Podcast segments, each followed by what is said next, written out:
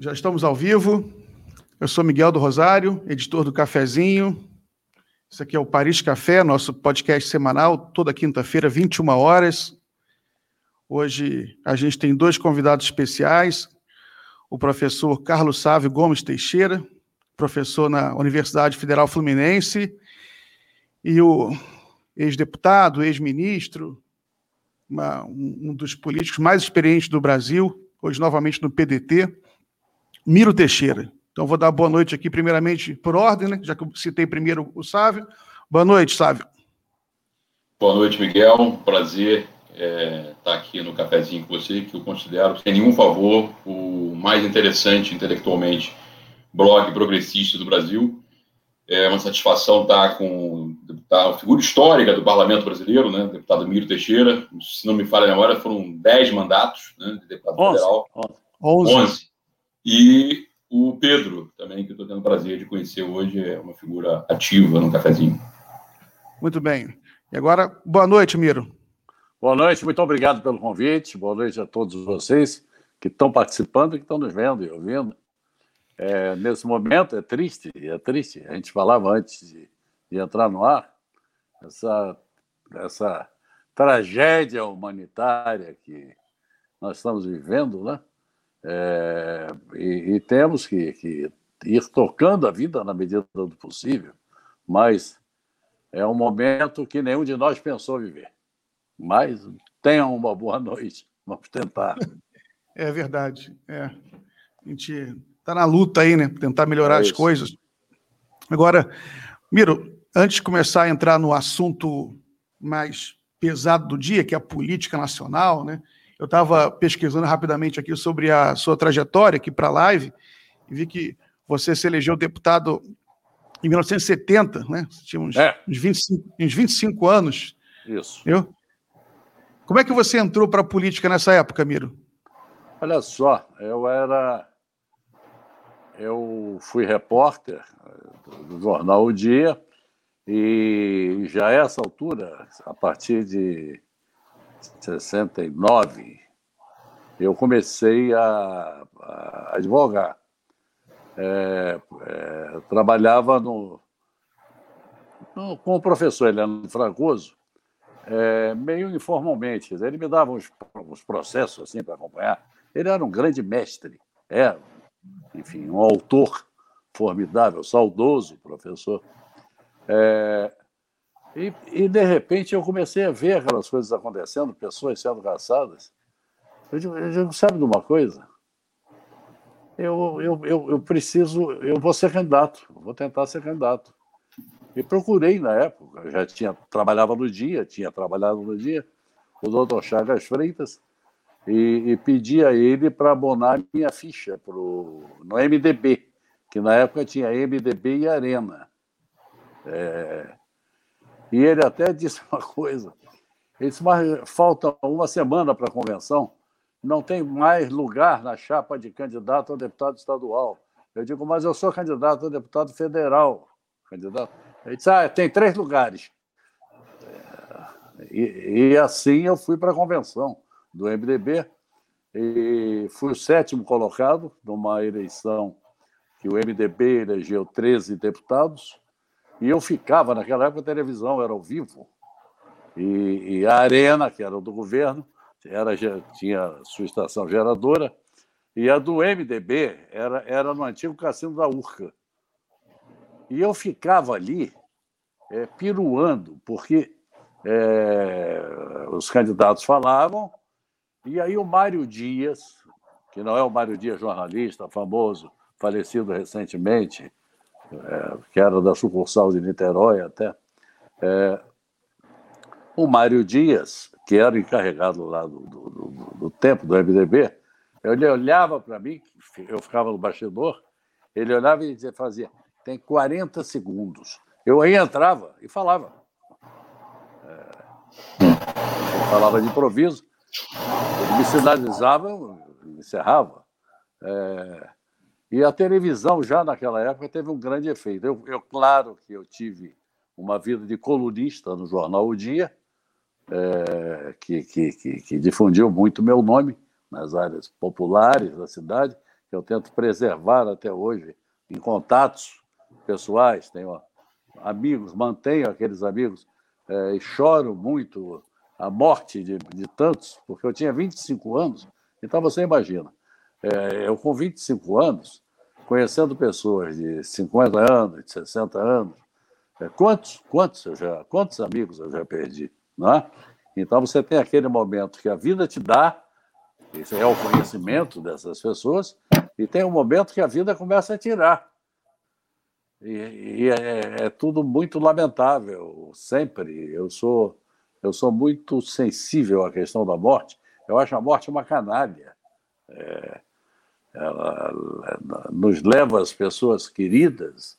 É, eu sinto muito, muito, muito, muito quando uma pessoa morre. Pode ser um estranho. Pode ser um estranho. Quando eu vejo um estranho noticiário de uma pessoa que morreu tragicamente, eu fico muito tocado, sabe? Fico muito tocado. Mas, enfim, não é. foi isso que você me perguntou. É, foi, foi assim que, que eu comecei, eu tive o meu primeiro mandato, e aí não parei. Na última eleição, eu, bom, em 82 fui candidato ao governo, é, perdi, o Brizola ganhou. É, desconfio daquele resultado, não, não do Brizola, não. Mas aquela Proconsult, eu vou te contar. Não me sai, não me sai do pescoço. É, ou da garganta, melhor dizendo. Bom, uh, e agora eu disputei o Senado. Achei que, que poderia contribuir mais com o mandato de senador. E tivemos aí essa, essa tempestade de Bolsonaro que, desarticulou todas as campanhas. E, e enquanto eu estiver respirando, eu estou fazendo política, saiba disso. É, eu vou, é, volto para o PDT, eu tentei fazer a rede, mas lamentavelmente muitas coisas aconteceram. É, voltei para o PDT, graças a uma gentileza até do Lupe, do Carlos Lupe, foi muito gentil comigo. É, e vou, ano que vem, é, percorrer o estado do Rio de Janeiro, visitar meus amigos lá da Universidade Federal Fluminense, visitar todos os meus amigos aí e, e tentar recuperar meu mandato, meu 12 mandato de deputado federal. Tem uma coisa, eu sou um ex-deputado, mas tem uma coisa que eu não sou ex, constituinte. Eu sou constituinte, eu tenho orgulho disso. Eu sou um constituinte de 88. Tenho muito orgulho, porque essa nossa Constituição é que nos garante a democracia no Brasil. Muito bem, Miro. Muito bem. Vou aproveitar essa deixa aqui para começar uh, no assunto de hoje, né? Vamos conversar aqui sobre a, a possibilidade, né, sobre a viabilidade eleitoral do, do Ciro Gomes, que ficou em terceiro lugar nas eleições de 2018. E agora, com a decisão do STF de restituir os direitos políticos de Lula, né? Isso aí, de certa forma, é, bloqueia um, uma parte do eleitorado do Ciro à esquerda, né? É. Então a gente está discutindo, né? A gente vamos debater aqui de que é a opinião franca de todo mundo. Qual, qual é o caminho, né? Do, do, do, Ciro Gomes agora. Inclusive, tem uma, hoje tem duas notícias referentes a esse assunto ainda, né? Quentes hoje. Né? Primeiro que foi confirmada a decisão do STF em plenário agora, de suspensão do Sérgio Moro. Né? Quebrou o pau na Sérgio... sessão, né? Terminou, terminou com, uma, com um entre o Gilmar Mendes e o, e o Barroso. O Fux teve que inter, interromper bruscamente a sessão. Tinha que repetir. Eu vou, eu vou, esperar de madrugada. Eu não sei se eles vão repetir, mas, mas é, aquilo ali eu tenho que assistir de novo. É. Até, até guardar, porque é memorável. Dá para ver pelo YouTube. Ô, é. Mira, eu te mando o link aí daqui a pouco. Ah, manda para mim, por é. favor. Agora, a outra. Sim, a outra. Não, só, só complementar. A outra notícia, também referente ao assunto, né? É a confirmação hoje da contratação do marqueteiro João Santana para, para o PDT, trabalhar já na pré-campanha do, do Ciro Gomes. Né? Então, a live de hoje tem essas duas notícias quentes que a gente vai comentar. Vou passar um pouquinho a palavra para o Sávio, Miro, para o Sávio dar, dar tá. a opinião dele sobre essa sobre esses acontecimentos, o que ele acha, né, quais as perspectivas agora do Ciro para 2022. Bem, Miguel, é, eu acho que as possibilidades de Ciro são muito melhores é, em 22 do que foram em 2018. E há um conjunto de razões para isso. Né? É, a primeira delas, já colocada, é que ele é o melhor candidato até agora colocado no processo para ser o Tércius, né? para ser a, ter, a, a terceira via no processo sucessório de 2022. Nós temos já dois polos políticos organizados em vista da eleição de 22. Um é o Bolsonaro, presidente da República, né? A despeito de estar enfrentando uma série de dificuldades, eu ainda reputo ele um candidato competitivo. A outra força é vinculada à notícia que você acabou de dar, do STF, é o PT e o ex-presidente Lula. É, eu, ao contrário da maioria dos analistas é, mais convencionais, é, não aposto é, nesse momento que a candidatura de Lula esteja totalmente definida. Não no sentido jurídico, ele, eu acho que ele será é, elegível. O que eu acho é que o Lula, é, que é uma, uma personalidade que tem muitas virtudes, mas ele é também uma personalidade mundana e ele não vai entrar em bola dividida a essa altura da história. O PT terá um candidato. Esse bloco, PT, é, PCdoB, PSOL, essa esquerda tradicional, convencional e, a meu juízo, política intelectualmente muito limitada, ela terá um candidato. E um candidato competitivo também, entendeu? Mas pode não ser o Lula o candidato. Se Lula, se, porque o Lula. É, a gente esquece que Lula perdeu quatro eleições no Brasil. Né? Ele perdeu as três primeiras eleições para o Collor no segundo turno em 89, em 94 e 98 para o Fernando Henrique no primeiro turno, e ele perdeu em 2018 para o PT, por incrível que pareça. No segundo turno, ele foi completamente escondido é, da campanha. Haddad deixou de ir a Curitiba, como ele fez no primeiro turno, toda segunda-feira ele ia se reunir com Lula, não foi mais. Lula sumiu do horário eleitoral gratuito do PT e o próprio símbolo vermelho do PT sumiu da campanha. O Haddad tentou colocar o verde e amarelo e é, arranjou até um, um parente pastor para tentar ver se diminuía a rejeição junto ao público evangélico. Então, eu digo isso por quê? Porque é, o, o, Lula é, de agora é um Lula que já está na história política do Brasil.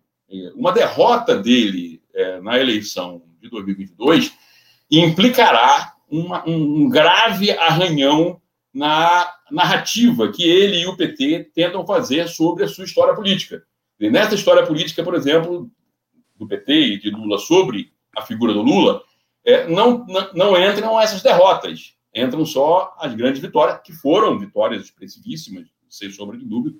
A de 2002, a de 2006, já o negócio do mensalão, a, a reversão de Lula, a, a, o surgimento do lulismo né, em 2006, e a vitória espetacular do ponto de vista dos resultados em 2010 da Dilma Rousseff. Lula saiu com mais de 80% de aprovação popular da presidência e fez a sucessora, uma pessoa completamente desconhecida, que não era da, da política, enfim. E, então, é, então, eu acho que o que, que, tudo isso, esse contexto Bolsonaro-Lula, tem a ver com é, as possibilidades maiores de Ciro agora do que em 2018. Eu acho que é, Bolsonaro e Lula dependem um do outro. Dizer, as chances de Bolsonaro vencer são maiores com é, uma candidatura do PT e Lula do que se for uma outra candidatura. Lula, mesma coisa. As chances de vencer são maiores, ou PT, são maiores tendo Bolsonaro.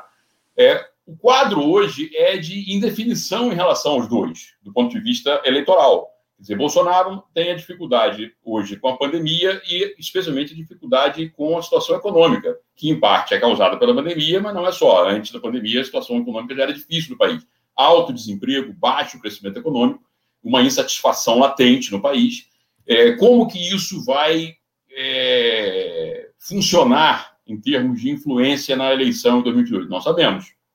É, é, verdade, por um lado, que isso beneficia Bolsonaro, o grau de expectativa médio do brasileiro é muito baixo. É muito baixo. É, inclusive em relação à pandemia. A pandemia foi o principal fator a levar Donald Trump a ser é, derrotado nos Estados Unidos.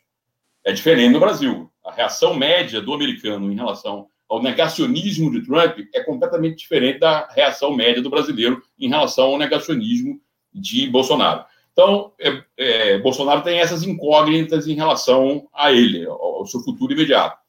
E Lula, a mesma coisa. Quer dizer, uma, é, quando se, Lula está vivendo agora um momento, por assim dizer, mágico. Né? É, ele, ele, teve a sua elegibilidade é, devolvida. É, Moro foi o seu principal algoz, foi declarado suspeito. Todo mundo sabe que ele foi um juiz suspeito realmente. É, foi um juiz que teve uma ação política e não jurídica. É, e ele está falando sozinho contra um governo que tem é, muitos problemas, né?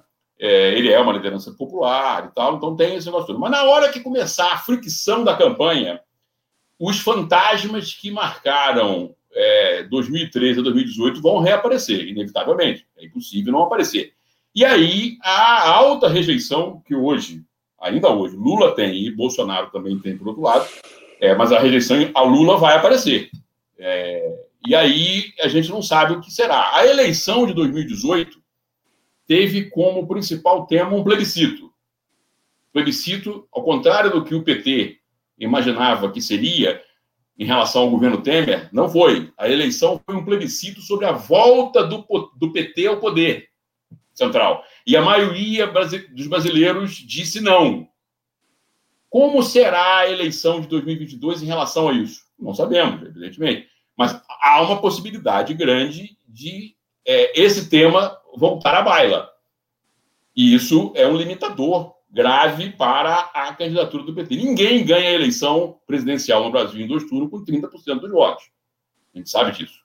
Então, quer dizer, então, eu acho que ah, isso abre uma avenida, na minha leitura, para um, um candidato que meus colegas cientistas políticos e jornalistas falam nem, nem, né? quer dizer, nem Bolsonaro, nem PT. É, claro que é, o neném não vai cair no colo gratuitamente da terceira via, do Tércios. Isso é uma construção. Aí entra a primeira grande notícia para quem apoia Ciro Gomes, quem defende a candidatura Ciro Gomes, que foi a contratação hoje do marqueteiro João Santana. João Santana é, é não é um, um marqueteiro só, ele é é, um dos gênios brasileiros em sua área de atuação, assim como Oscar Niemeyer na arquitetura, é, Pelé no futebol, Roberto Carlos na música. O Brasil tem um gênio para cada área de atuação profissional. João Santana é um gênio no marketing político. Então, é sem sombra de dúvidas que é, agrega e soma muito à capacidade de comunicação de Ciro, que é sofrível, é, é um dos problemas de Ciro a meu juízo, quer dizer, ele, ele tem um programa muito avançado, é uma pessoa extremamente qualificada, treinada, mas tem dificuldade de fazer com que é, a, a, sua mensagem chegue à maioria do povo brasileiro. Com Santana, eu acho que esse problema poderá ser equacionado. É, e o, o, outro, a outra questão é que é, das quatro grandes forças políticas do país, que, aspiram ou que podem aspirar ter uma candidatura à presidência da República, quer dizer, as duas, o PT e Bolsonaro, estão colocadas. Ciro é a terceira. A quarta está muito enfraquecida, que são os liberais. O PSDB, o DEM, o PPS, que sempre tiveram nas eleições presidenciais durante a nova República uma candidatura competitiva e forte. É, eles hoje estão em, em muita dificuldade porque uma parte considerável de seus eleitores foi para o bolsonarismo é, e não tem um nome que seja capaz de se colocar como uma perspectiva eleitoral que atraia de, de volta esses votos e agregue é, votos que estão em, em, em, outro universo. O Ciro sai mais ou menos de 12%, que foi o que ele teve na eleição passada e nas eleições anteriores que ele participou. Então, é, saindo desses 12% e agregando, é, se ele conseguir atrair para a sua candidatura uma parte dos órfãos desse bloco liberal que foi para Bolsonaro, mas que parece estar insatisfeita com Bolsonaro hoje, Ciro se torna um candidato competitivo. A minha hipótese, Miguel, é a de que nós vamos ter, no final do primeiro turno, em 22, uma disputa acirradíssima que será definida no Photoshop entre três forças políticas para ver quais dessas três, as duas que vão para o segundo turno. É, será uma eleição que cardíaco não, não é indicado para cardíaco acompanhar, entendeu? Essa é a projeção que eu faço hoje, claro, com a fotografia e os elementos do momento, né? Não é uma previsão no sentido de como é que vai ser o futuro. É uma análise combinatória, levando em consideração os fatores que nós temos hoje, conhecemos, né? Fatores públicos, né? Então é isso. Eu acho que a, a candidatura de Ciro, ela tem mais chances em 22 do que em 18. Muito bem, Carlos. Pedro, vou pedir licença para você, pra, eu vou passar a palavra para o Miro novamente para falar sobre esse assunto, tá? Depois eu, eu, você entra comentando. A gente tem, também tem outro camarada aqui que está que tá no bastidor para participar, o Fernando Mendonça, está substituindo aqui o Everton, né? Uma boa substituição, o Fernando Mendonça é um, é um grande camarada, e daqui a pouco eu coloco ele também aqui. É, Miro, o que, que você acha disso? Eu acho que o assunto foi praticamente esgotado. É, eu acrescentaria o seguinte: o Ciro Gomes é, não é candidato porque o Lula estava preso. Não é por isso. As pessoas dizem: bom, agora o Lula está solto e é candidato. Como é que fica a candidatura do Ciro? Ué, fica do mesmo jeito. Ele não era candidato porque o Lula estava preso. Ué. Ele era candidato porque tem um projeto para o Brasil, já foi candidato outra vez é, é um político experiente, conhece.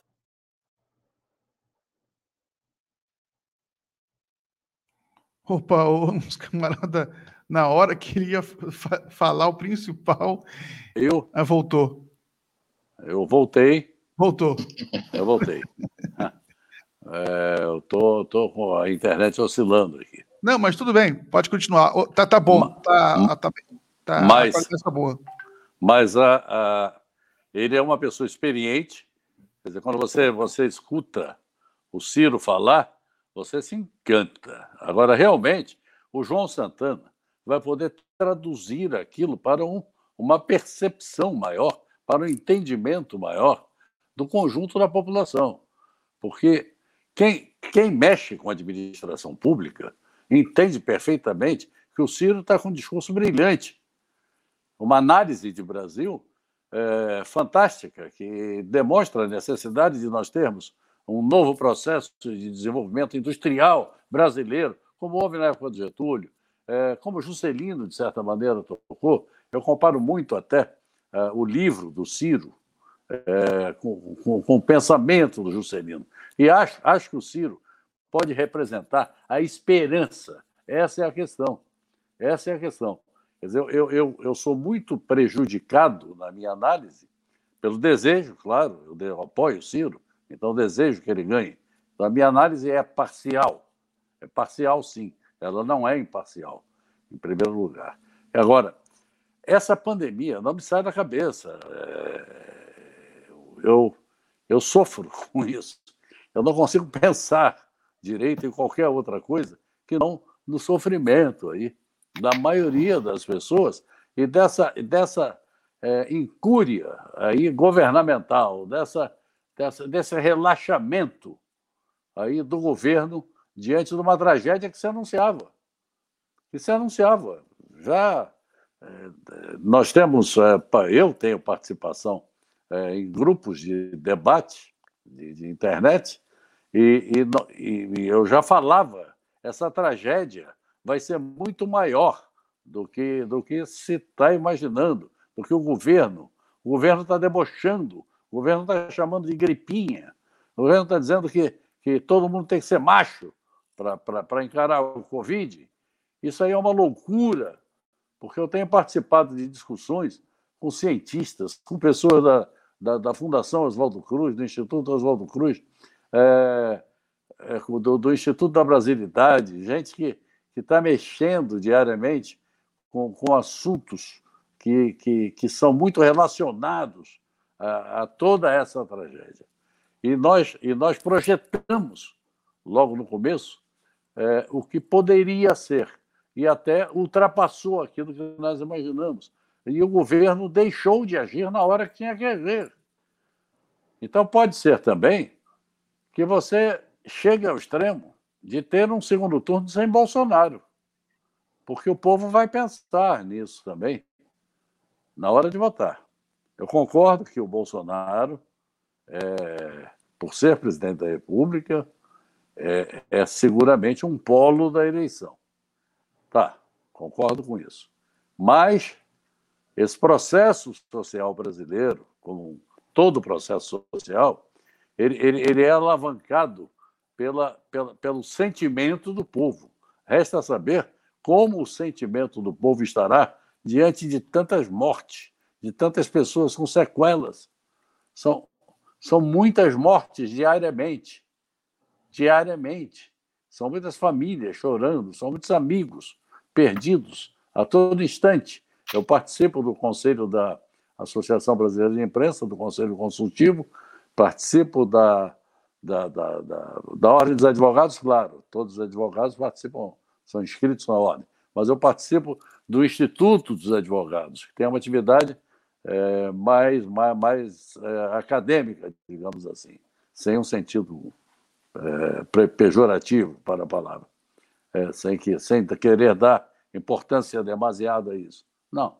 Uh, os meus colegas são brilhantes. Eu sou um aprendiz lá com eles. Bom, mas isso, isso era visto, isso era falado isso era discutido. Era discutido. É... Será que só o Bolsonaro? O que, é que se passa?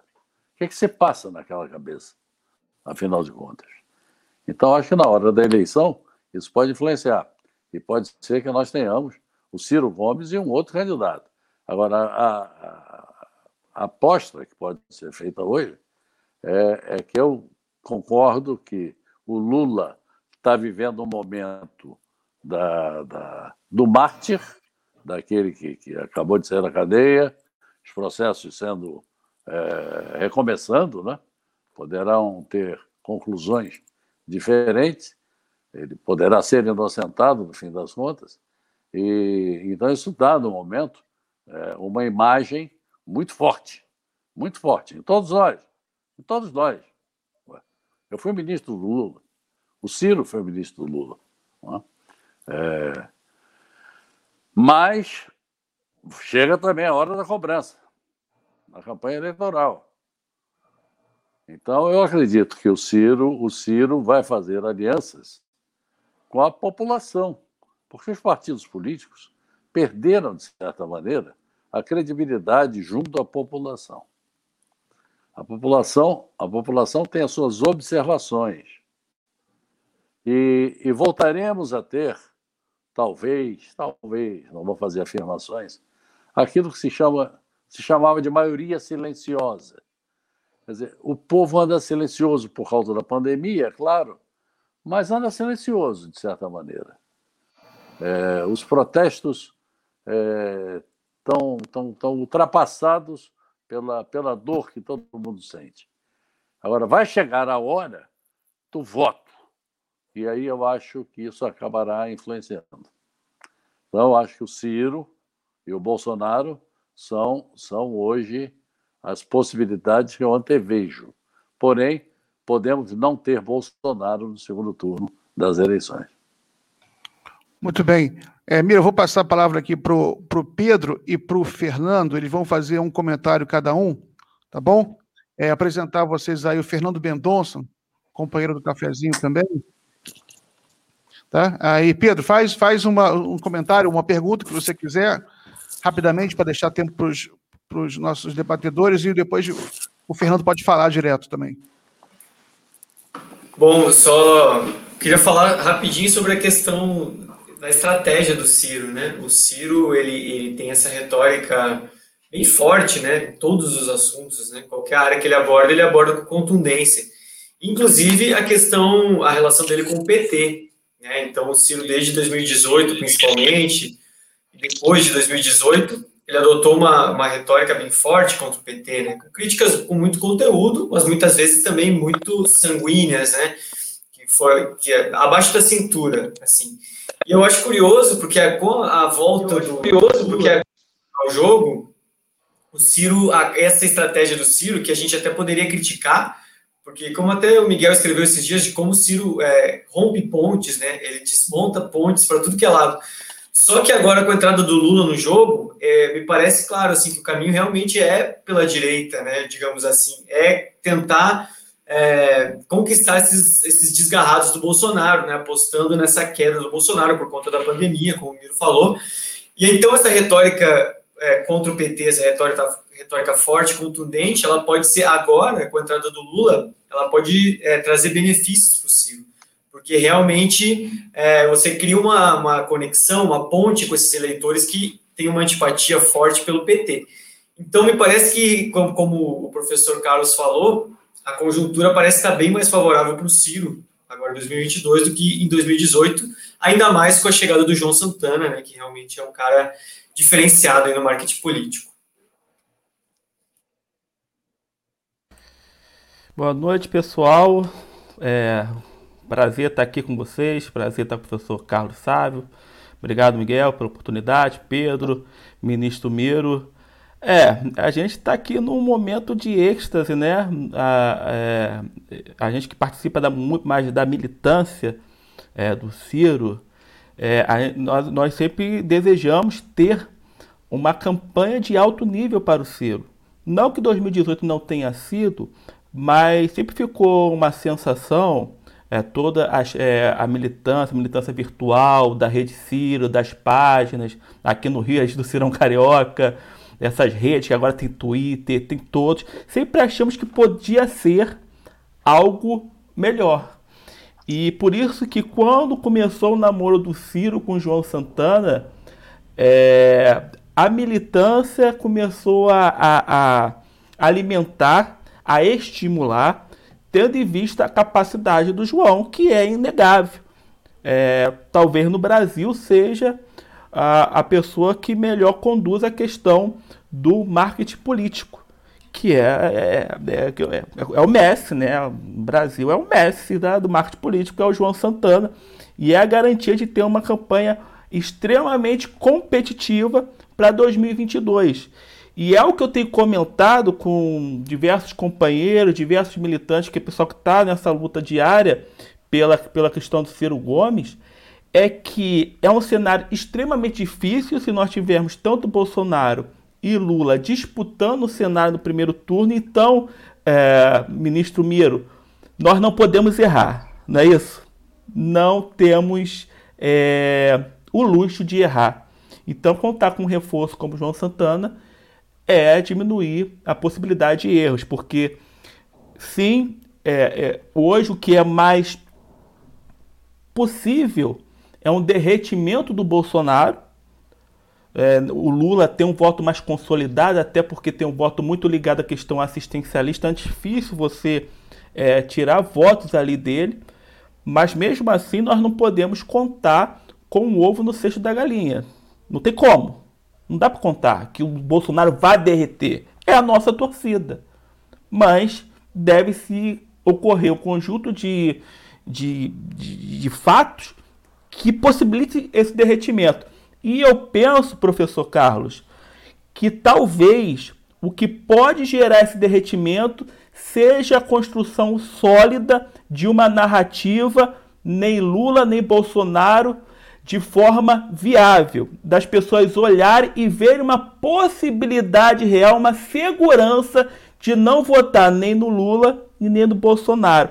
É por isso que essa coalizão em torno do Ciro, na minha opinião, é fundamental. Nem tanto, embora importante, ah, só uma percentual de voto do, do Mandetta, percentual do voto fulano, mas criar essa sensação de que a sociedade civil se uniu para criar um outro caminho para o Brasil. É essa narrativa que pode ser o grande diferencial para estimular aqueles que não estão satisfeitos com Bolsonaro a tanto se desgarrar do Bolsonaro como em alguma proporção de se desgarrar de Lula, que nós percebemos que também há um voto ali que foi para o Lula que está desgarrando o Bolsonaro. Então, é o voto do futuro. Então, essa coalizão, essa narrativa, possibilitar ter uma segurança jurídica, uma segurança, desculpa, política, maneira de advogado, uma, uma segurança política eleitoral das pessoas migrarem para um voto diferente de futuro. Mas é aquilo, não podemos errar, e é por isso que eu creio que o João Santana vem para auxiliar, vem para acrescentar, e é a militância que estava é, muito firme com o Ciro, que não abandonou o Ciro depois de 2018, com certeza pela reação das redes, se anima novamente, mais ainda, para de forma constante, como tem sido desde 2016 2017, tá é, levando o projeto nacional de desenvolvimento do Ciro Gomes. Eu queria pegar um gancho enquanto a internet permite, porque eu tenho medo que caia. Pode falar, Miro. Que eu estou vendo. É, essa é a questão. É que o Ciro, o Ciro está falando do futuro. O povo precisa de ouvir as ideias sobre o futuro, porque nós temos futuro. É preciso acabar com essa história de pessoas que dizem assim: bom, eu quero sair do Brasil. Não, não, eu quero ficar no Brasil. Eu quero ficar no Brasil, eu quero crescer no Brasil. O Brasil, o Brasil é um país fantástico, é um país rico, é uma unidade territorial, 8 milhões e 500 mil quilômetros quadrados, de unidade, unidade territorial, unidade de idioma. Aqui você não tem conflito religioso, conflito racial. É, há preconceito racial, mas não há conflito racial. É, é um país de riquezas naturais. Nós temos minérios, nós temos, nós temos terras, terras agriculturáveis em quantidade. Nós temos 17%, se eu não me engano, da água potável do mundo, do mundo todo. É, temos luminosidade para plantar e colher, temos recordes de safras. Esse país é, é, é rico, esse país é, tem futuro, é ficar aqui e trabalhar. Esse país é nosso, esse país não é do Bolsonaro. O verde e amarelo é nosso. Essa é a questão. Essa é a questão. O verde e amarelo é nosso. As Forças Armadas pertencem à pátria e a pátria somos nós. Não tem essa história, as Forças Armadas são do Bolsonaro, não. As Forças Armadas são da pátria. E a pátria somos nós. Então, o Ciro, o Ciro representa esse futuro que nós podemos é, desejar, desenhar e, e, procurar, de certa maneira, ajudar a construir. Então, acho que é, você fez, deu um, uma, uma, um gancho para eu tentar é, resumir um pouco aquilo que está até no livro do Ciro. É, que é essa necessidade de nós, de nós, nós termos a, a, a, a possibilidade real de, de, construir coisas aqui no Brasil. Você vê, começou a pandemia e nós não tínhamos roupa para o pessoal da, da linha de frente, nós não tínhamos capacidade industrial de fazer essas roupas, nós não tínhamos capacidade industrial para atender às necessidades das pessoas. Aí o Brasil, o Brasil, o Brasil que teve é, no Getúlio, né, Getúlio, né, a Companhia Siderúrgica Nacional, a criação da Petrobras já em outra etapa, é, ele já eleito. É, até no regime militar, o, o, Brasil, o Brasil teve, teve o seu momento de desenvolvimento industrial próprio, sem xenofobia sem, sem ficarmos dizendo, não, esse produto aqui é chinês, ou esse produto é americano, é, ou é cubano, ou lá o que seja, é, não, não pode entrar aqui. Não, não. Queremos ter relações multilaterais boas. Agora, queremos ter a capacidade de produzir ciência e tecnologia, a capacidade as nossas universidades têm, os nossos estudantes, os nossos professores, isso, isso não está sendo explorado. Isso é um país querido. É o nosso país. Não tem nada de, ah, eu quero deixar o Brasil. Não, não.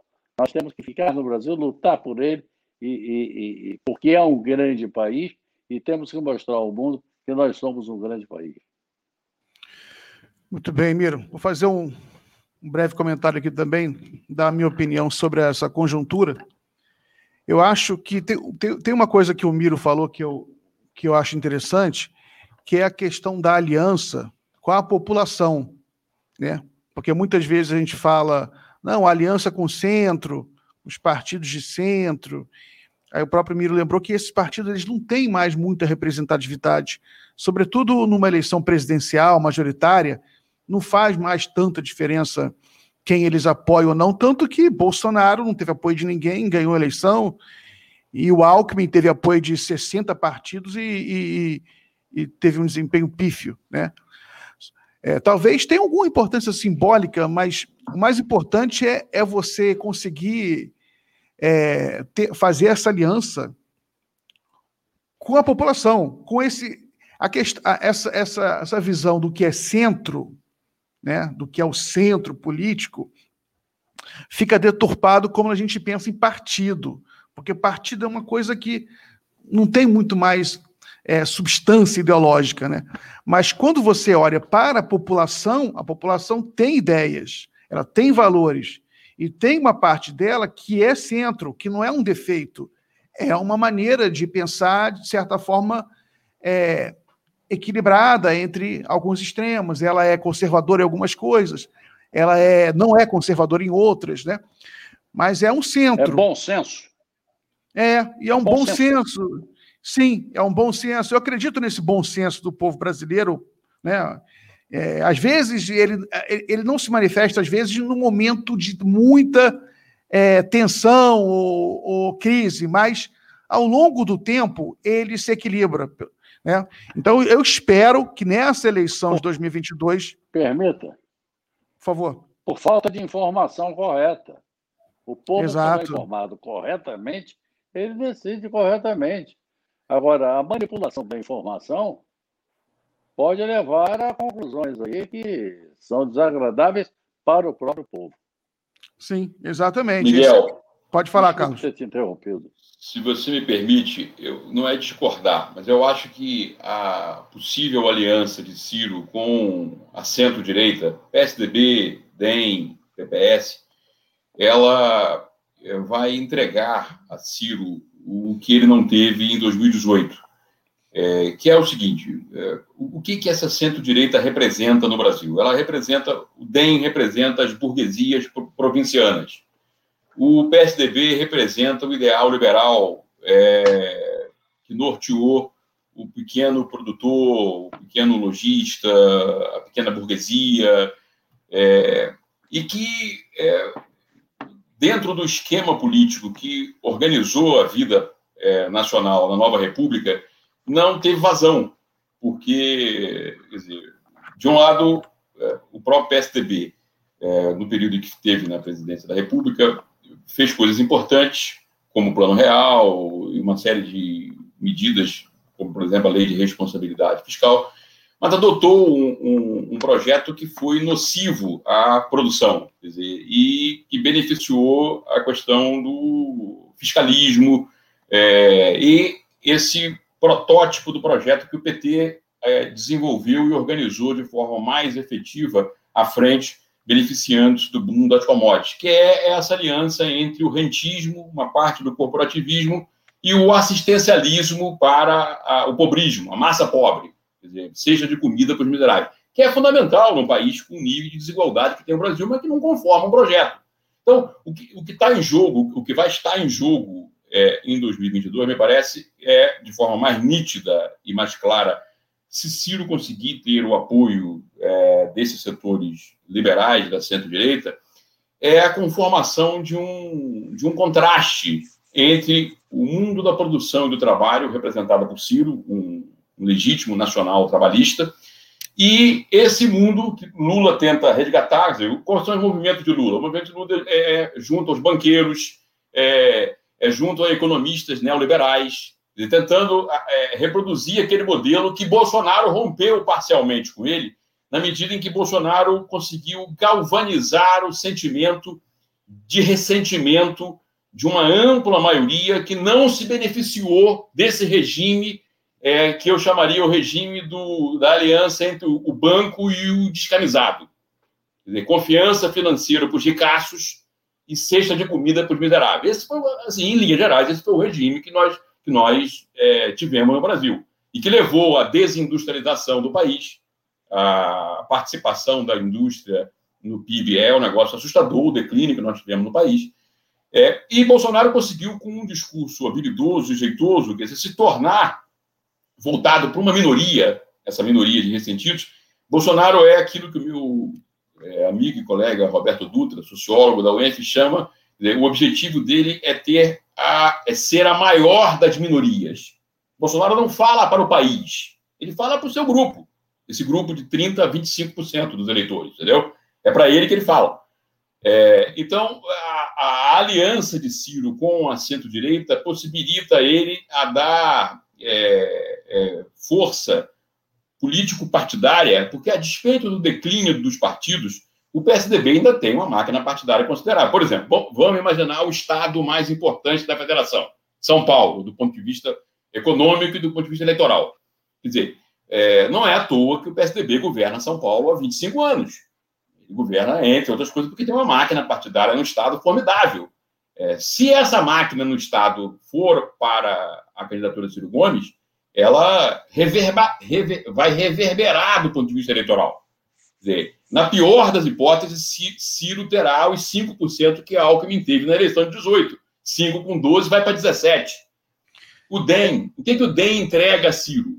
O DEM entrega a Ciro justamente o contato que Ciro não teve, mesmo tendo Cátia Abreu como vice em 2018, com essas burguesias provincianas, por exemplo, do agronegócio. Não o grande agronegócio, o pequeno agronegócio, o médio agronegócio.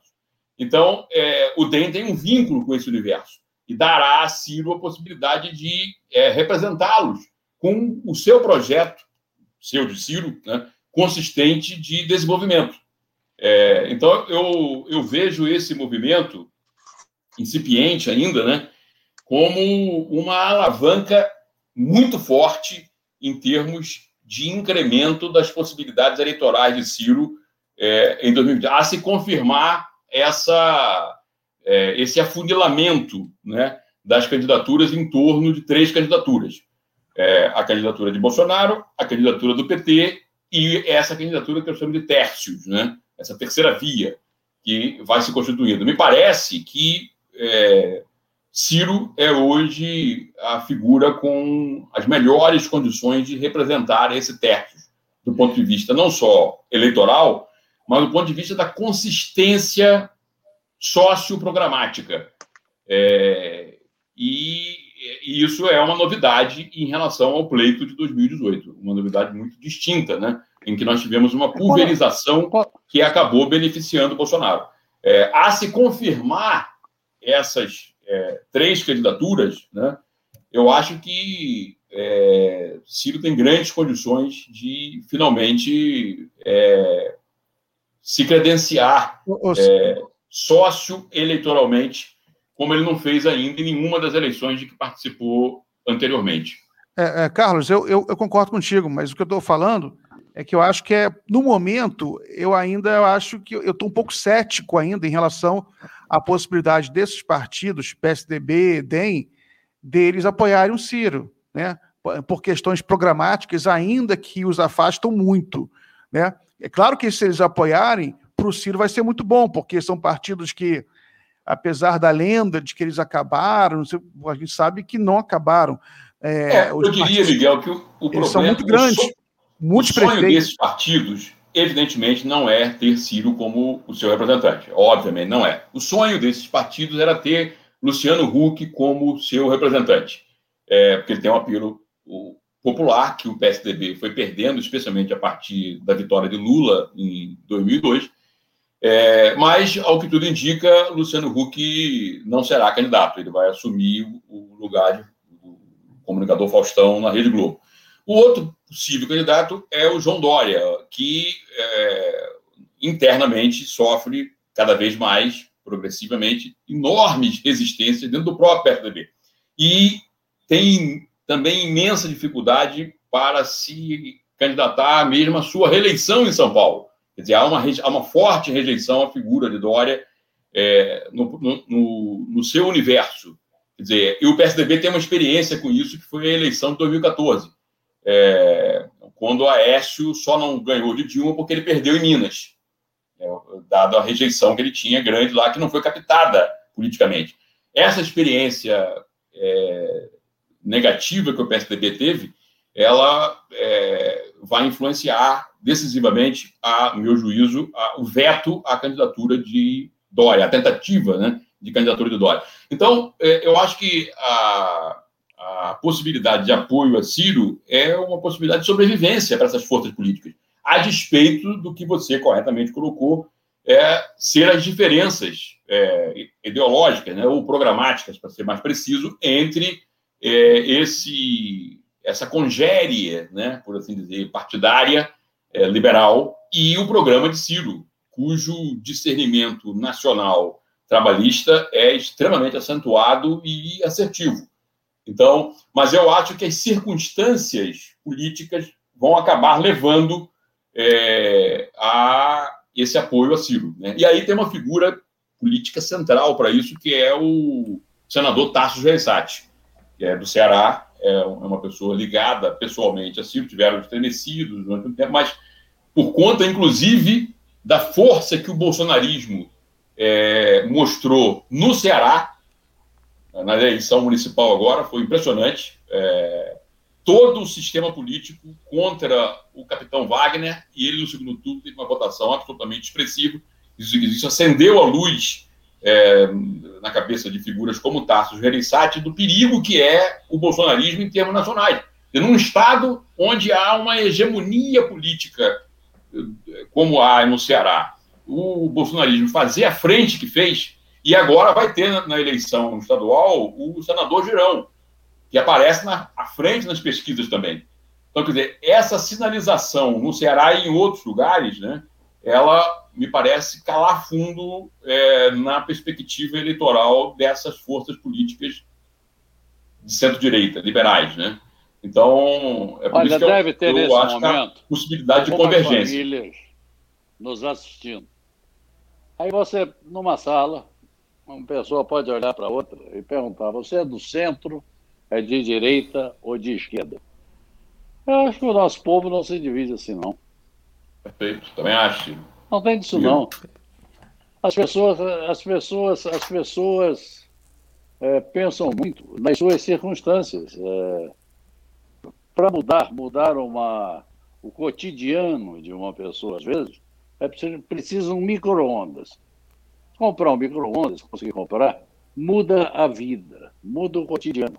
E para mudar o cotidiano de outras pessoas, precisa de muito dinheiro. Então as pessoas pensam no seu cotidiano. Isso é muito abordado é, por alguns teóricos. A Hannah Arendt é, faz essa, essa leitura na, na, na, na, crise da República. Há outros teóricos mais antigos que fazem também. A Hannah Arendt é mais recente, morreu há pouco tempo, mas quer dizer, pouco tempo em termos históricos, né? mas é, a vida não é assim. É porque interessa, existe realmente um grupo de pessoas que se organizam como uma direita, aquela, aquele gesto que o camarada fez lá no Planalto, que aqui, aqui no Rio aquilo quer dizer outra coisa. Né? É, aquilo é realmente um símbolo do, do white power. Isso aqui seria um W e aqui forma um P. É, é um negócio meio meio de doido, mas existe. Existe em alguns países do mundo. E existe aqui no Brasil. Agora, que mais? Os, os comunistas brasileiros, é, que já foram grandes teóricos até, hoje os que existem estão muito idosos, é, continuam grandes teóricos, mas não defendem nenhum um sistema de, de, de, de de domínio do Estado sobre a produção, de um modo geral, e sobre os bens de produção, da produção, tudo mais. Isso não existe. As pessoas estão pensando é, no emprego, estão pensando no salário, estão pensando na escola do filho, estão pensando no remédio para comprar, estão pensando no hospital, não estão pensando em ser esquerda, direita ou centro. As pessoas estão indo atrás de quem resolve esses problemas. Essa é a questão. Ou de quem oferece a possibilidade de oferecer essas questões. Você vê o seguinte: a vitória do, do Collor de Mello na primeira eleição direta que o Brasil teve depois da ditadura. O Collor não era uma pessoa de esquerda, pelo contrário, era de uma oligarquia, do que seria isso que chamam de direita. Né? E botou na vice ali o Itamar, que também não era esquerda nem direita, era uma pessoa do bom senso. É. Depois vem, vem o Fernando Henrique. Fernando Henrique bota o Marco Maciel de vice. Então, o Fernando Henrique é considerado de esquerda e põe o Marco Maciel, que era um liberal clássico, não era direita, como é esse camarada lá, desse, desse grupo de malucos. É um liberal clássico, uma pessoa de uma boa cabeça. É, depois do Fernando Henrique, o Lula. O Lula, o Lula traz o, o Zé para vice, atrás da indústria, né? uma pessoa. É, quando a Dilma, a Dilma traz o Michel Temer, que é um liberal também, quando fez a, a, a chapa pura, a ah, esquerda, vamos lá, vamos fazer a esquerda, o Haddad, que é uma boa pessoa, botou a Manuela Dávila, que é outro, outra boa pessoa, de vice, um do PT, um do PC do B. Eles tomaram pau. Essa é a verdade. Então, é, dizer, oh, o povo é de esquerda, não, não é. é. É de direita, também não é. Também não é. Existe uma pequena parcela que está ali hoje olhando o Bolsonaro, e como ele fala em direita, o camarada diz direita. E chega ao ponto de achar que ser de direita é ser direito. Outro dia um, uma pessoa me disse isso. É, eu sou de direita porque eu sou direito. Digo, mas o que tem a ver uma coisa com a outra? Não, direita não é direito? Não é ser direito? Não, não, não é bem assim a coisa. Isso aí surgiu há muitos anos atrás, lá na França. Aí estava com o tempo, todo, hoje em dia estamos com o tempo, né? É, mas não, há, não existe isso. É, e eu acho que o Ciro tem essa linguagem que não é a esquerda, não é a direita, é a produção, é o futuro, é a vaga na escola, é o leito no hospital, é a comida na mesa de, de cada brasileiro, sabe? É, é o Brasil produzindo, é o Brasil voltando a ter esperança. Então, não é esquerda, não é direita, não é centro, não é nada disso. É, é o que o Brasil precisa. Essas definições estão absolutamente ultrapassadas. São ultrapassadas. Isso aí, é... Hoje você, em, em aulas de, de, de, de, de, filosofia ou de so, sociologia, você escuta falar desses. Ontem eu estava ouvindo uma, uma aula de Hegel, sobre Hegel. É, bom, são conceitos de uma época que, que passou. Apenas isso passou. Miro. E naquela época, aí, deixa só terminar. Os, esses filósofos, eles falavam um respondendo ao outro. Eles escreviam um respondendo ao outro. Era, era diferente. Não era, não era lutando pela vida, não. Desculpe. Não, eu queria só observar isso, muito interessante essas suas observações sobre é, essas classificações convencionais, esquerda, direita. É, o filósofo e professor de Harvard, Mangabeira Unger, que é um apoiador de Ciro Gomes, ele deu uma entrevista à Folha de São Paulo, uma das ah. últimas entrevistas que ele deu, eu achei muito interessante porque ele disse exatamente isso que você está falando, quer dizer, ele, e, e concretamente, ele disse, eu acho muito estranho classificar o PT de esquerda, quando, na verdade, a política que o PT fez, na prática, não tem nada de esquerda. Esquerda significa transformação estrutural, mudança institucional. O que, que o PT fez disso? Nada, absolutamente nada. Dizia o professor Mangabeira, meu juízo, com inteira razão. Nós estamos vivendo um momento político aí, não é só no Brasil, em que a, a esquerda se deixou identificar com essa, esse redistributivismo marginal, essa compensação, esse dourar a pílula. Mas isso não tem absolutamente nada a ver com esquerda. E aí, nesse sentido, que o Miro tem toda a razão. Quer dizer, se você quiser usar esses rótulos, que eu acho também que estão desatualizados, é, você tem que definir o que é a esquerda. A esquerda sempre foi, dentro da tradição é, marxista e todas as tradição socialista, é mudança estrutural, no sentido da Desde a Revolução Francesa. reorganização. Desde a Revolução do, Francesa. Perfeito, do Quando fundo surge, causal que gera os problemas estruturais, como a desigualdade, Francesa. como a pobreza. Não é a compensação retrospectiva e tópica disso. Isso não tem nada a ver com esquerda. O neoliberalismo foi quem é, apresentou a proposta de políticas sociais compensatórias, na medida em que dizia que não pode ter mudança estrutural, não pode ter transformação institucional. O que pode ter é o quê? É a, tendo em vista que há muita desigualdade, há muita pobreza, vamos dourar a pílula disso, mas tentar mudar o fundo causal disso, que, significa, que são as vantagens originais distribuídas distorcidamente, isso não pode. Então, o que pode, essa visão de esquerda, nós temos que ser, é, nós temos que ter uma, uma posição crítica em relação a ela. E isso não é esquerda.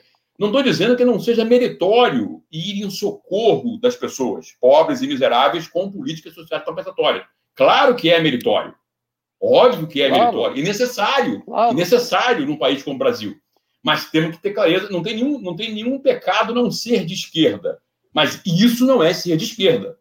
Carlos, essa a política compensatória, né, que é, que é uma iniciativa liberal, inclusive está no livro do Milton Friedman, né, Capitalismo e Liberdade, ele menciona o imposto negativo, que é basicamente a ideia do, da renda mínima, né? É uma política muito importante, muito interessante, só que num país liberal altamente desenvolvido, já com a sua infraestrutura montada, né? já com uma, uma parcela é, uma grande maioria da população já na classe média, como é os Estados Unidos, como é a Europa, isso até pode ir, vai.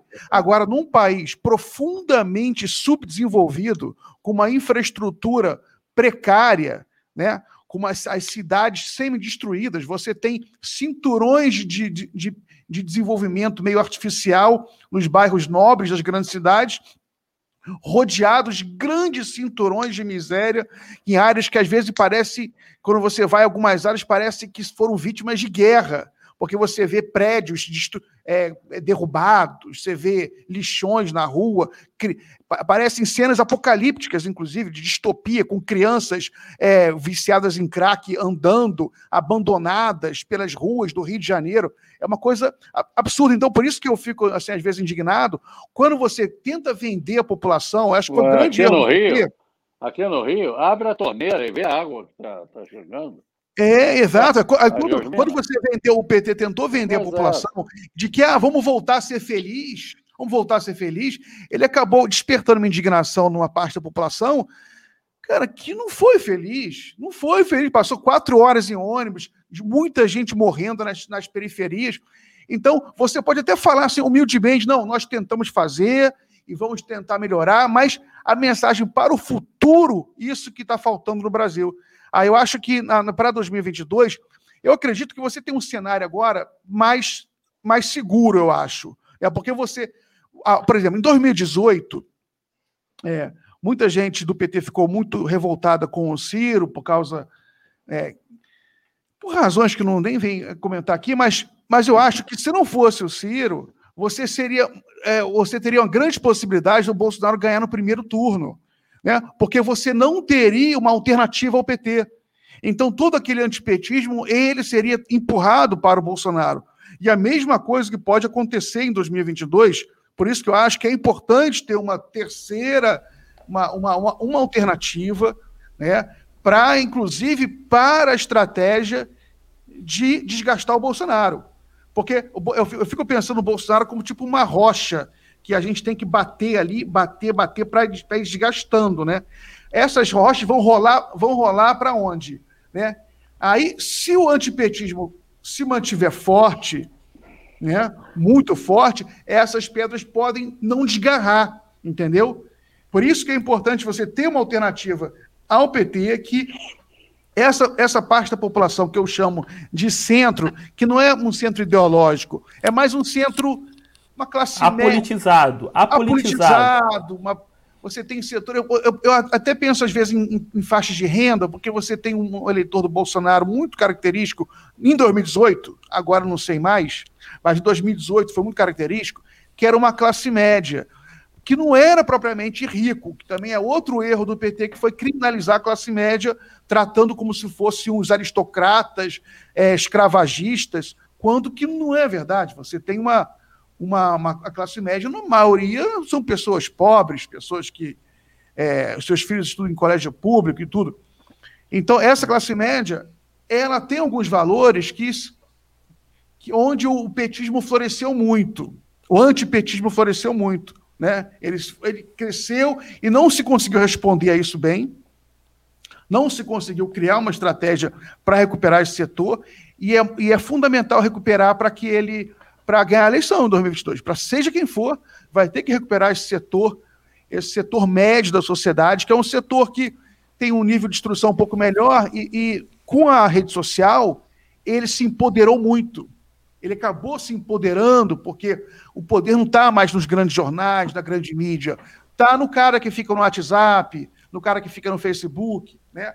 E, esse, e essa pessoa que está no WhatsApp, no Facebook, evidentemente que se ela tiver um nível um pouquinho melhor de instrução, ela ganha, ela tem um ponto a mais, ela tem mais influência, tem um grupo de WhatsApp, né? Que às vezes eu tenho, às vezes eu troco o WhatsApp com, com umas pessoas assim simples, que não sabe nem, não consegue nem escrever o WhatsApp, entendeu? manda só áudio, tá? porque tem dificuldade de, de, de se comunicar. Então, esse setor médio que vai definir a eleição. Então, o meu receio é de que, com a eleição se aproximando e a temperatura subindo, você pode é, voltar a uma rejeição muito grande ao, ao PT por causa do, da, dos escândalos e tudo. E esse eleitor, se ele não tiver uma alternativa, ele vai de Bolsonaro de novo. Né? E Essa... nesse sentido, Miguel, eu acho que a, a despeito da reclamação de muitos amigos e colegas nossos é, que são PT e são valiosos, são inteligentes, são pessoas bem intencionadas e sérias, do ponto de vista da estratégia, que é um dos temas aqui da nossa discussão, eu acho absolutamente correta a tentativa de Ciro de se desvencilhar do PT. Em 2018, um dos problemas que as pesquisas qualitativas mostravam é que Ciro era visto como um homem do PT, Lula de diploma, é, por conta da associação que uma parte desse eleitorado que você, Miguel, fez referência agora, com muita precisão, é, é como, é como, eles olhavam para Ciro, é como eles identificavam Ciro. Então, esse esforço que Ciro faz, muitas vezes é, com excessiva radicalização verbal, não precisa, eu acho que ele comete o erro na forma, na forma, exagera um pouco na dose, tem que moderar isso. Mas no conteúdo do distanciamento, no sentido de mostrar a diferença que ele, Ciro, tem em relação ao Lula e ao PT, eu acho que ele está absolutamente correto, entendeu? É o caminho para poder ganhar essa parte do eleitorado, propriamente dito. Independente, aí eu concordo com você e com o Miro, isso independe das alianças partidárias, é, é, políticas e tal. Isso é uma questão do discurso. Tem que ficar claro para é, a, o eleitorado brasileiro que Ciro é, se distingue do PT, que é outra coisa. Mesmo que Ciro queira se é, identificar como centro-esquerda, é água e vinho. É outra, é outra coisa, é outra jogada, entendeu? Isso tem que ficar claro para o público. Então, esse esforço de diferenciação que o Ciro tem feito desde 2018, cujo símbolo foi a ida para Paris, aquele negócio todo, é, eu acho que é, do ponto de vista estratégico, para Ciro, absolutamente incontornável. É, qualquer associação que ele tenha com Lula e o PT vão bloquear o acesso dele a esse eleitor de centro, que, como o Miguel disse corretamente, vai ser o fiel da balança, vai ser quem vai de decidir a eleição. Não é os 25% e 30% de Lula e de Bolsonaro que vão definir a eleição. Vai ser esse grupo aí, que tem em torno de 40%, que vai definir a eleição. Claro que a fricção da campanha, isso não é absurdo, não, não, é, não é dizer que esses 40% vão migrar para Ciro ou para qualquer outra pessoa, claro que não. A gente sabe que a fricção da campanha tem uma dinâmica que ela não é dada com esses automatismos, né? É, mas esse é o caminho, me parece muito claro do ponto de vista da estratégia de Ciro. É correta eleitoralmente. Né? Deixa eu pegar um gancho no professor Carlos Sávio, Miguel. Tá bom, Fernando, só um pouquinho, que só para organizar a live aqui, para a gente. Ó, vamos fazer a última rodada e vamos encerrar a live para não ficar muito tarde. Tá bom, Miro? Vou passar a palavra ainda para você. Eu só queria. Eu, eu, chamei o Fernando Mendonça aqui, não apresentei ele direito. Meu, Fernando Mendonça é fundador do coletivo Cirão Carioca, fundou a Rede Ciro e uma das lideranças da militância cirista nas redes. Viu? Apresentar direito aqui. E então, é, Fernando, pode falar. Eu vou pegar uma, um gancho que na, na fala do professor Carlos, do, do ministro Miro, é, só rapidamente, realmente, professor, é, a nossa maior dificuldade em 2018, como falávamos do Ciro, é que todo mundo associava Ciro ao PT, Lula, e na cabeça do povão, Ciro era uma linha auxiliar do PT. Mesmo com o Ciro brigando, é, se atritando, era o que era a narrativa que estava na mente da população. E por isso que, embora Ciro tenha tido a menor rejeição entre os principais candidatos a presidente de 2018, ele não transformou essa rejeição baixa em voto porque acabou indo ou para Bolsonaro ou para, pô, já que você é linha auxiliar do PT, eu vou votar no Haddad, que é o candidato do Lula. Por isso que é corretíssima essa estratégia. Eu só queria chamar a atenção que é, o, o, o, os cientistas né, do marketing político falam muito que Bolsonaro teve a seu favor uma tempestade perfeita, que foi um cenário extremamente de um antipetismo, de uma rejeição ao sistema vigente de 13 anos, né, que é aquela questão da, do, de toda a é, propalada corrupção, a Lava Jato em, em e um cenário na qual é, as forças políticas se fragmentaram e tivemos aquela cena icônica de um debate, você ter 10 candidatos ao mesmo tempo.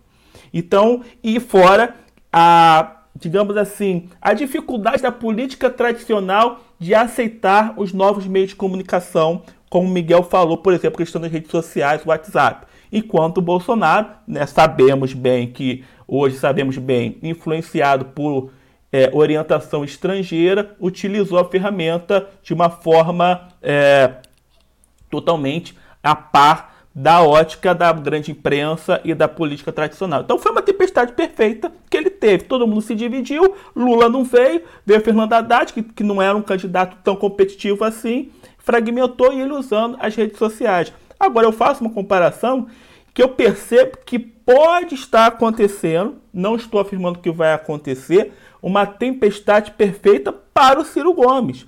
Porque esse cenário de fragmentação já foi. É, tanto é que acho que um grande exemplo disso é a Marina Silva, muito próxima ao Ciro. Vamos lembrar que, por mais conversa que teve em 2018, Ciro e Marina não entraram numa chapa única, acabaram se separando. Pelo jeito, não vai acontecer isso. O, o, o o ministro Miro deve conhecer bem a Marina e já sabe que ela deve estar andando bem próxima ao Ciro nesse momento. Então, esse sinal de fragmentação não vai acontecer, até por conta que, como disse para o professor Carlos, uh, a centro-direita também já está percebendo que não é brincadeira essa, esse voto, entre aspas, bolsonarista, que é uma força que sugou o voto dessa centro-direita. Essa própria centro-direita não tem um nome tão competitivo assim para estar. Tá colocando, atraindo a questão ah, da votação. Então pode ser, e fora que o grande opositor ao tal do que é, encarnou o sentimento do antipetismo, né, o bolsonarismo também está desgastado. Então nós temos um antipetismo ainda, não sabemos o tamanho ainda dele, mas também temos um antibolsonarismo muito forte, inclusive entre aqueles que votaram no Bolsonaro. Então, pode, como diz na, na gíria popular, sobrar para o Ciro. Mas claro que é óbvio que uma, essa coalizão em torno do Ciro, a probabilidade maior é de não acontecer. Porém, a cada dia, a probabilidade de acontecer cresce um pouquinho mais. Eu acho até que o livro do Ciro é profético em falar dever da esperança, porque aqueles que estão do lado do Ciro agora estão operando é, com a esperança em si dessa tempestade acontecer a favor do Ciro Gomes. Maravilha. É, Carlos, deixa, deixa o, o Pedro fazer um comentário final, aí depois eu passo a palavra para você. Eu vou encerrar então com duas questões assim é, sobre essa questão dos partidos de, de centro-direita se juntarem ao Ciro realmente é uma possibilidade remota, né? Considerando o programa dos partidos, mas a gente vê que nunca foi é, paradoxalmente, ela, essa possibilidade nunca foi maior. Em nenhuma outra eleição nem existia essa possibilidade antes. Né? Agora ela existe, mesmo que remota. Então, é claro que é um caminho que o Ciro é, necessariamente precisa tentar essa aproximação. Né? E, claro, com a legislação atual eleitoral, os partidos eles se beneficiam se eles têm candidato né? na eleição proporcional, como não tem coligação proporcional, um cabeça de chapa, né, algum candidato ao executivo, ele costuma puxar né, os votos dos, dos congressistas e tal, então tem esse empecilho. Porém, para esses partidos de direita, como seus candidatos eles estão muito pouco competitivos, estrategicamente não seria uma, uma ideia ruim se juntar ao Ciro, que é um candidato competitivo, que tem mais uma base de votos maior, então eles poderiam chegar ao poder, né, porque Lula, Lula nem pensar, e o Bolsonaro né, vai sair queimadíssimo disso tudo. Então, e eles foram chutados né, também pelo Bolsonaro. É, então seria uma oportunidade de voltar ao poder, né? Claro que com um programa muito mais à esquerda do que o que eles defendem, mas enfim, pragmaticamente para eles, né? Ocupar cargo de poder é sempre algo que os partidos almejam, né? Naturalmente. E é, para fechar, um, internauta comentou o seguinte: o F. Biasoli ele pediu a, a opinião aqui dos debatedores sobre as estratégias para aproximação a, do, ao grande eleitorado evangélico, né? Quão definitivo isso pode ser em 2022. Realmente, né? O, o eleitorado evangélico ele é muito pesado, né? Muita gente. Né? Pedro, aí eu sugiro a você e ao Miguel uma outra live sobre esse tema especificamente. Exatamente a política e a eleição de 2022. Faremos. Só para constar, só para constar, Pedro, o Anota PDT aí, está fundando o movimento Cristãos Trabalhista, que tem justamente o propósito de é, comunicar o PND às comunidades eclesiásticas, os cristãos trabalhistas. Mas é uma live separada, totalmente. Boa pauta, boa pauta. Movimento necessário, né? Até o Guilherme Boulos se reuniu com uma liderança evangélica essa semana, deu uma polêmica, realmente é fundamental. E aí o meu pitaco seria o seguinte, né? É, a eleição no Brasil, ela sempre costuma ser desviado o foco, né? Para tudo que não, é, não interessa, né? Aos grandes centros de poder, né? Aos bancos, ao, ao mercado. Então a pauta econômica, ela normalmente tenta, ela é negligenciada. 2010 foi uma eleição muito, por exemplo, eu lembro de 2010, foi uma eleição muito religiosa, os candidatos indo na missa, né? 2018 teve todo esse moralismo, 2014 também, corrupção e tal. Então, eu acho que o Ciro, ele ganha muito, e é onde ele tem densidade, né, na questão econômica mesmo. E eu acho que qualquer público, inclusive os evangélicos, né, fazer esse discurso direto, olha, a questão moral, beleza, ela é importante, mas a gente aqui está querendo tirar o país do, da maior tragédia social, talvez, da sua história. Então, a gente precisa falar de economia, né, de como a gente vai fazer isso, gerar emprego e tal. Então, eu acho que para todos os públicos e também para os evangélicos, o Ciro ganha se ele for puxar sempre para essa pauta e com autenticidade, tá? Eu acho que em 2018 o Ciro errou ao, ao, ao, ao, fazer aquele estilo mais contemporizador de nos debates, chamar todo mundo de meu amigo, meu colega, não, não combinou com ele, né? O Ciro ele tem essa verve que pode ser usada a favor dele, uma verve de indignação, né? Com tudo que acontece no país, eu acho que pode ser muito bem, muito melhor explorada pela candidatura do Ciro. Valeu a todos aí pelo debate. Até o próximo. É, Carlos, antes de passar a palavra para você, só falar aqui no mencionar os comentários. A, a live de hoje teve muita audiência, teve muitos comentários. Não deu para eu, eu colocar aqui na tela. Teve muito debate também entre o pessoal do Ciro, do Lula. Teve até um Bolsonaro ou outro. Aí eu não sei muito bem como, como trazer isso para telas, né? Já está briga ali, já está brigalhado ali na, nos comentários, vou trazer para cá, entendeu? Mas é, todos estão bem-vindos, né? Todo mundo que vota aí no, no, Lula, no Ciro, até em Bolsonaro, todo mundo é bem-vindo à live para a gente discutir democraticamente aqui os rumos do país. É, Carlos, você, por favor.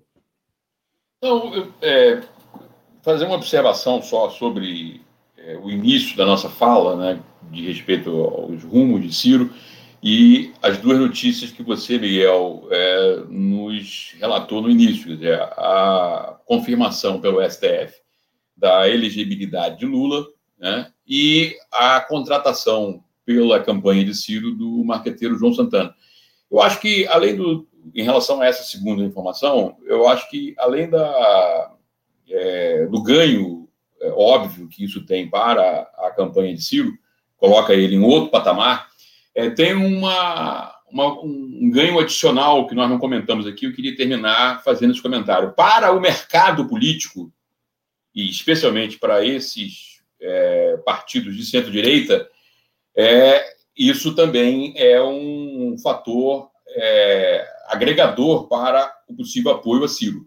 É, muitos colegas meus é, que operam como estrategistas de campanha, assessorando marqueteiro político e tal, afirmam que em 2014 a vitória de Dilma deve-se claramente à ação de João Santana. Fosse qualquer outro marqueteiro que tivesse com o PT, naquela eleição de 2014, Dilma teria, a Aérea teria vencido as eleições. Lembremos que a diferença foi pequenina, muito pequena.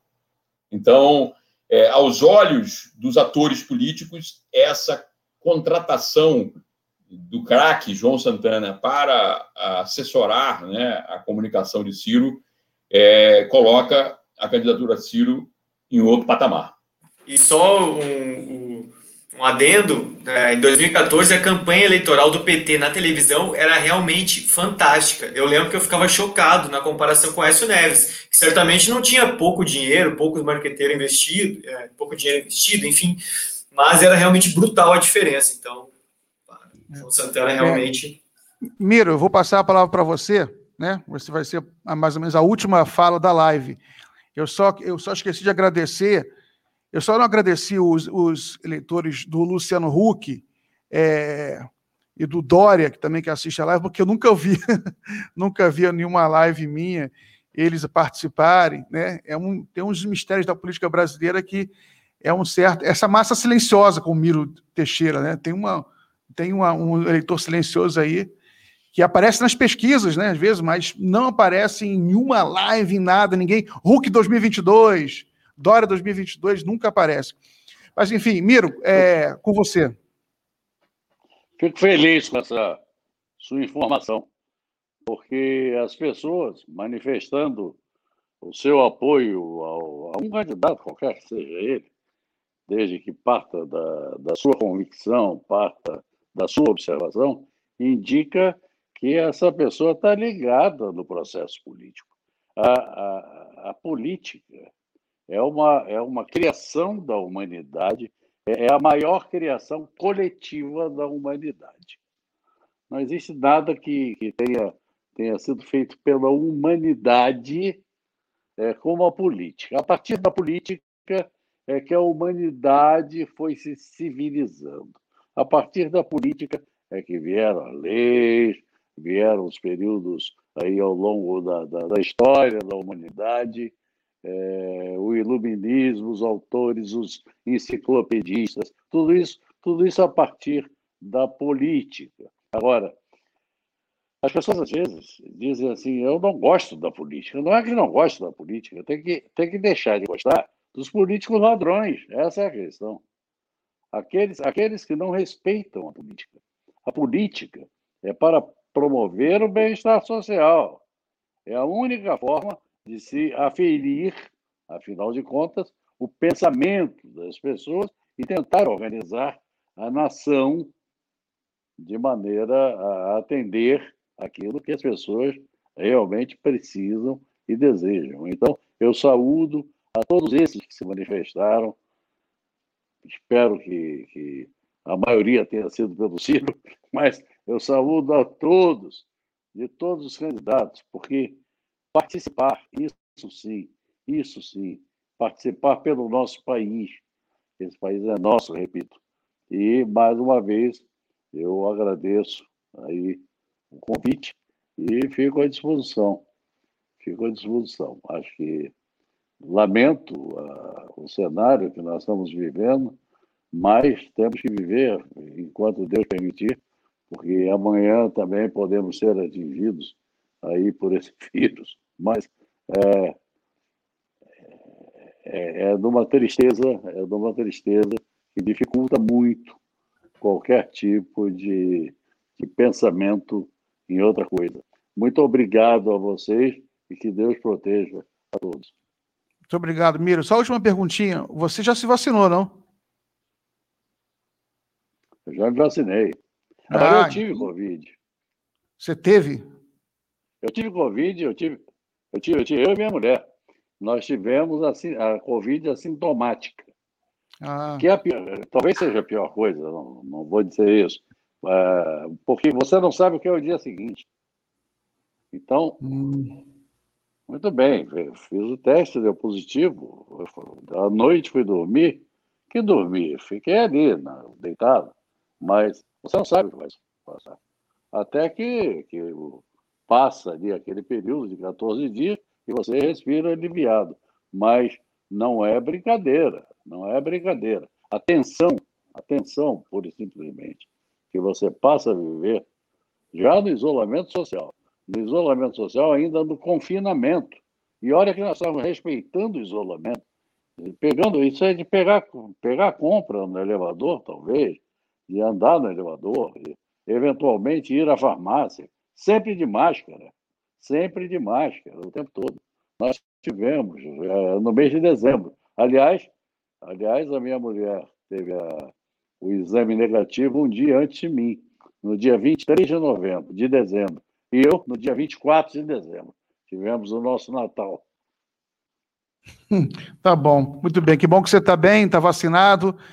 Então, muito, um abraço a todos. É, Fernando, obrigado aí pela parceria. Carlos, muito obrigado aí pela participação. Pedro, obrigado pela colaboração de sempre. Miro, grande abraço. Deu? Se você obrigado, topar, um abraço. Vamos... Muito obrigado a vocês todos. Isso Parabéns aí. a todos aí pelas Boa noite. Boa noite. Felicidade. Boa noite.